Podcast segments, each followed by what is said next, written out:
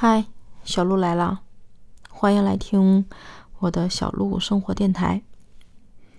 嗯，声音里很疲惫，但是一定要刷了牙再去睡觉。这个感触挺深的，我之前从来没有这么深过。刷了下抖音，看到东方甄选的明明在那直播卖牙膏，不得不承认啊，有文化的人说话。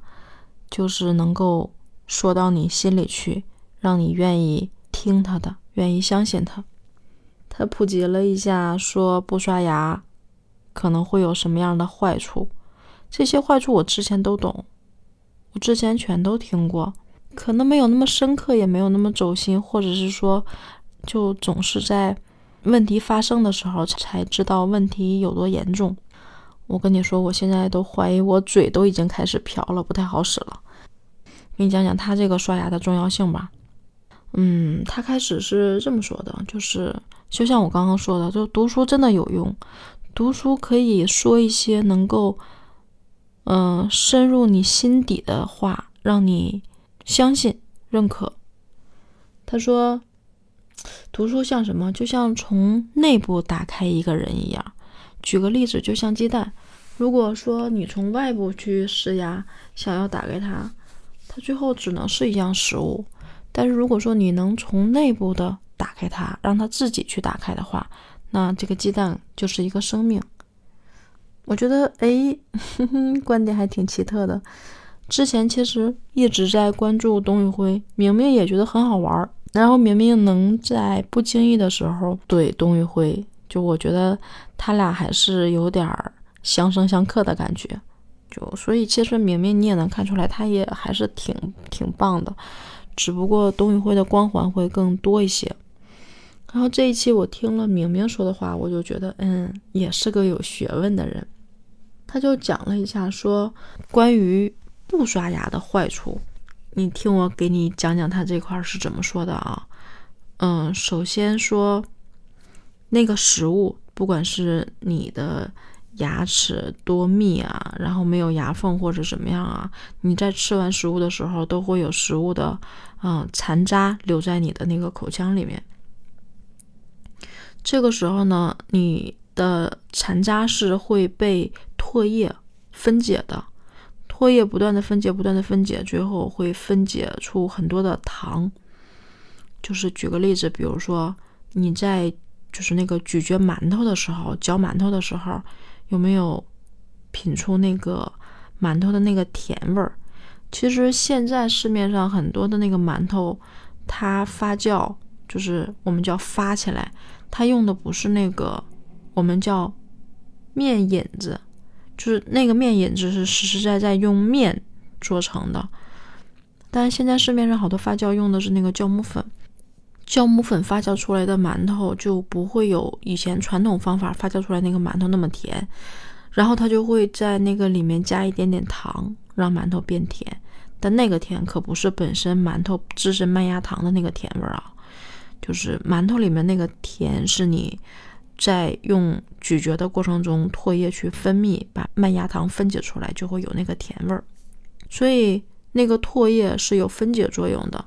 糖出来了之后呢，细菌就会蜂拥而上去吃那个糖。它在吃糖的时候，慢慢的就会分解出酸，这个酸会让牙齿容易形成蛀牙，会对你牙表面的那一层光亮的那层釉，其实叫牙釉质，它会腐蚀牙釉质。牙釉质啊，说牙釉质的硬度是九点五，金刚石的硬度是十。那可是最硬的物质啊，所以牙釉质已经很硬了。但是如果你长时间不刷牙，那个牙釉质慢慢的就会被酸所腐蚀。牙釉质什么都不怕，但是它怕酸。时间长，这个腐蚀之后，你的牙釉质可能慢慢慢慢的就会被腐蚀掉。牙釉质腐蚀掉之后，露出的就是牙里面的这些。嗯，结构、神经啊什么之类的，你这个时候牙就会出问题了。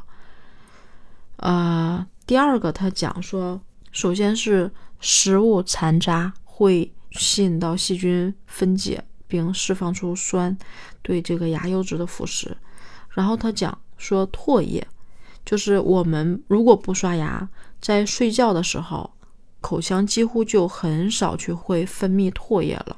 你平时有没有注意过说，比如说你被蚊子咬了，比如说有个伤口什么之类的，我不知道你小时候有没有这样，因为我小时候在农村。就是他们就会直接吐点吐沫，然后给你抹在你的那个蚊子咬或者伤口那个地方，很快就不痒了，或者说很快它就会愈合。我那个时候说唾液能止痒，但是止痒其实只是它表面的含义，真正的原因是因为唾液是可以杀菌的。唾液如果不分泌了，那这个时候细菌就会更疯狂了。所以你早晨起来，如果要是说你前一天晚上没有刷牙的时候，你想象一下。明明说会有大概一百五十种混合物在你嘴里面，就是最后混出来那个味儿就像烂白菜味儿一样，你想想是不是还挺恶心的？除了你觉得口腔有就是不干净之外，你想想那个细菌在腐蚀你的那个牙齿牙釉质，你想想其实也挺可怕的。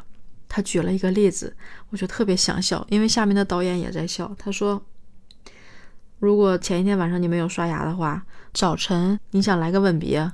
对方会跟你说滚，因为没刷牙。如果说你想解决掉这个问题，你刷牙再试一试，问题就会解决掉。我就特别想笑，你知道吗？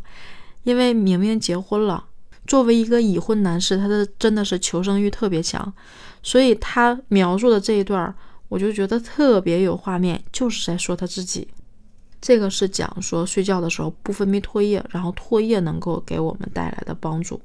除了这两点之外，他还说了第三点，就是像喝浓茶、喝浓咖啡、抽烟，它其实是很容易形成牙结石的。如果说你没有定期的去把这个牙结石清理掉，那这个牙结石会慢慢慢慢的让你的牙龈往下退，那你牙齿根部慢慢就会露出来，就可以想象到这种情况的话，你的牙可能很快就会掉光。所以就是。